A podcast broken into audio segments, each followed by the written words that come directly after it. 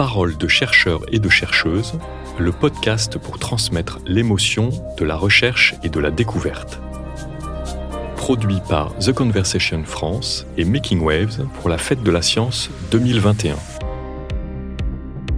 Un événement organisé par le ministère de l'Enseignement supérieur, de la Recherche et de l'Innovation. Bonjour et bienvenue dans le podcast Parole de chercheurs. Pour de nombreux scientifiques, leur sujet de recherche est bien souvent une passion et même parfois la réalisation d'un rêve d'enfant. C'est le cas de Guillaume Hébrard, aujourd'hui astrophysicien, qui a le regard tourné vers les étoiles depuis qu'il est tout petit. Ce n'est d'ailleurs pas un hasard si on s'est retrouvé sur la terrasse de l'Institut d'astrophysique de Paris, avec un bout de ciel bien visible au-dessus de nos têtes. Moi, je travaille à la recherche et à la caractérisation des planètes extrasolaires, c'est-à-dire des planètes qui tournent autour d'autres étoiles que le Soleil. La recherche de planètes en orbite autour d'autres étoiles que le Soleil est une thématique toute jeune dans l'histoire de la recherche scientifique, puisque la première planète extrasolaire a été découverte il y a seulement 25 ans. Et justement, il y a 25 ans, bah, moi je débutais mes études en astrophysique, et donc bah, il n'y avait pas beaucoup d'exoplanétologie, d'études des planètes extrasolaires. Donc moi j'ai travaillé sur d'autres sujets au début de ma carrière. J'ai travaillé sur le milieu interstellaire, les nuages de gaz qu'il y a entre les étoiles, en utilisant notamment une technique, la spectroscopie, la décomposition de la lumière des astres, la lumière des étoiles, en fonction de leur couleur, en fonction de la longueur d'onde, qui est une technique assez puissante, qui en fait on peut dire est l'une des grandes bases de l'astrophysique, c'est-à-dire l'étude de la physique des astres. Donc ça permet d'étudier bah, les propriétés physiques, la composition chimique, la température, le mouvement des astres et des étoiles notamment. Et puis en fait, cette technique, eh bien, elle peut être appliquée, elle est appliquée par, par beaucoup d'astrophysiciens aux exoplanètes.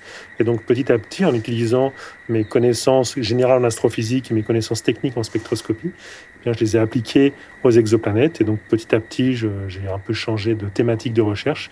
Et maintenant, je passe l'essentiel de mon travail de recherche à cette thématique des planètes extrasolaires. Je me suis alors demandé ce que ça impliquait de travailler sur les planètes extrasolaires en termes d'outils ou de méthodes. Donc moi je travaille donc sur la recherche et la caractérisation des planètes extrasolaires. Donc je participe à plusieurs programmes où on utilise des télescopes et des instruments pour détecter de nouvelles planètes extrasolaires, celles qu'on connaît pour essayer de mieux les caractériser, mieux mesurer leurs paramètres, et puis une fois qu'on a bien leurs paramètres, et bien mieux comprendre à partir de cet ensemble de paramètres certains systèmes planétaires particuliers, quels sont les processus physiques qui s'y déroulent, et puis après comprendre de manière globale comment se forment, évoluent les systèmes planétaires, quels sont les types de planètes qu'on peut trouver autour de quel type d'étoiles, et puis les grandes questions qu'on peut se poser également. Le système planétaire qu'on connaît très bien, c'est le système solaire qu'on connaît depuis des siècles. Et puis il y a jusqu'à 25 ans, c'était le seul qu'on connaissait. Donc ça, c'est vraiment des résultats euh, récents. Savoir est-ce que notre système solaire, est-ce qu'il est particulier Est-ce qu'il a beaucoup de points communs ou beaucoup de différences avec l'ensemble des planètes qui constituent euh, notre univers, notre galaxie le travail de Guillaume Hébrard se déroule à la fois à l'Observatoire de Haute-Provence, là où il peut utiliser des télescopes pour réaliser ses observations, et également à l'Institut d'astrophysique de Paris, où nous nous trouvons, pour analyser les résultats de ces observations. Qu'est-ce qui me plaît en astrophysique Le fait que c'est une science qui est assez... Euh, alors comme toutes les sciences, elle est assez complexe, il y a beaucoup de, technologies, d'outillages, de compétences à acquérir, des questions compliquées avec des processus complexes pour essayer de répondre à des questions. Ça, c'est commun à un raisonnement logique, euh, une importance mise sur l'aspect rationnel des choses pour essayer de comprendre comment fonctionne notre univers. Ça, ça me plaît. Mais ça, c'est valable pour toutes les sciences, je dirais. Une particularité de l'astrophysique, c'est que c'est une science, par certains aspects, qui est une science de tous les jours, c'est-à-dire où toutes les nuits, on va dire, enfin tous les jours, le Soleil est un astre également intéressant en astrophysique, c'est que les étoiles, on les voit, les planètes, on les voit, le Soleil, tout cela. Donc en fait, c'est une science, bah, je vous disais que j'étais intéressé par ça quand j'étais petit garçon, et je suis pas le seul des enfants à être intéressé par cette science ou par cet aspect de l'univers. On observe tous le ciel, et donc, ce que j'aime bien, notamment l'astrophysique, c'est à la fois de se poser des questions complexes et d'essayer d'y répondre euh, en utilisant la méthode rationnelle, scientifique.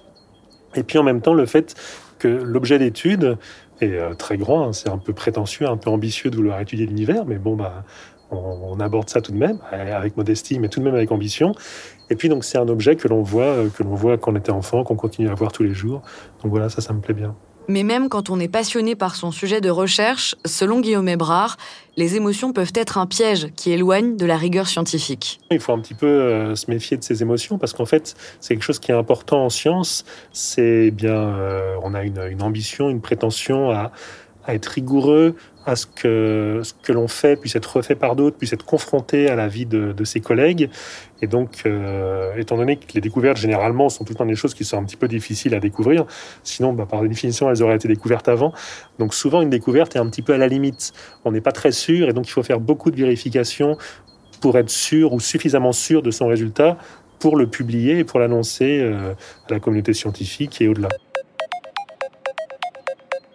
c'est évidemment de, de, trouver quelque chose de nouveau, de pertinent, qui nous paraît important et qu'on a envie d'annoncer. Et donc on a tendance à rechercher cette émotion, à vouloir obtenir euh, une découverte, à réaliser une découverte, un résultat intéressant. Mais donc, il faut faire attention à ça parce que justement, ces résultats, eh bien, il faut bien les vérifier, être sûr qu'il n'y a pas une erreur ou quelque chose qu'on aurait mal compris. Ou euh, ça, ça arrive très souvent, quelque chose qu'on a mal compris en, recherche. Ou même les erreurs, ça arrive très souvent également.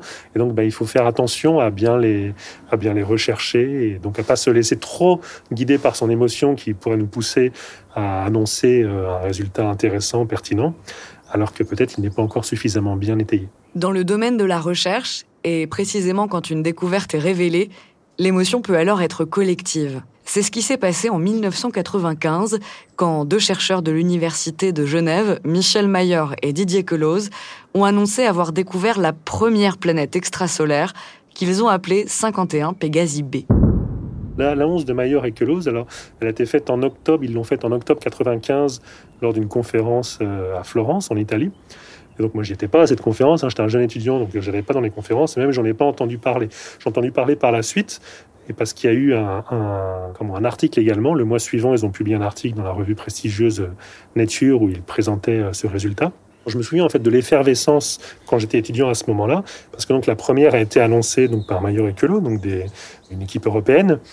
Et donc bah là, ça a été, on va dire, une émotion qui s'est diffusée dans toute la communauté scientifique. Et puis ça a créé une, révolution, puisque avant, donc, il y avait quelques personnes qui travaillaient sur ces questions, essentiellement des théoriciens qui travaillaient à la formation, des modes de formation, d'évolution des systèmes planétaires, comment ils vont évoluer, les orbites vont migrer, ce genre de choses-là.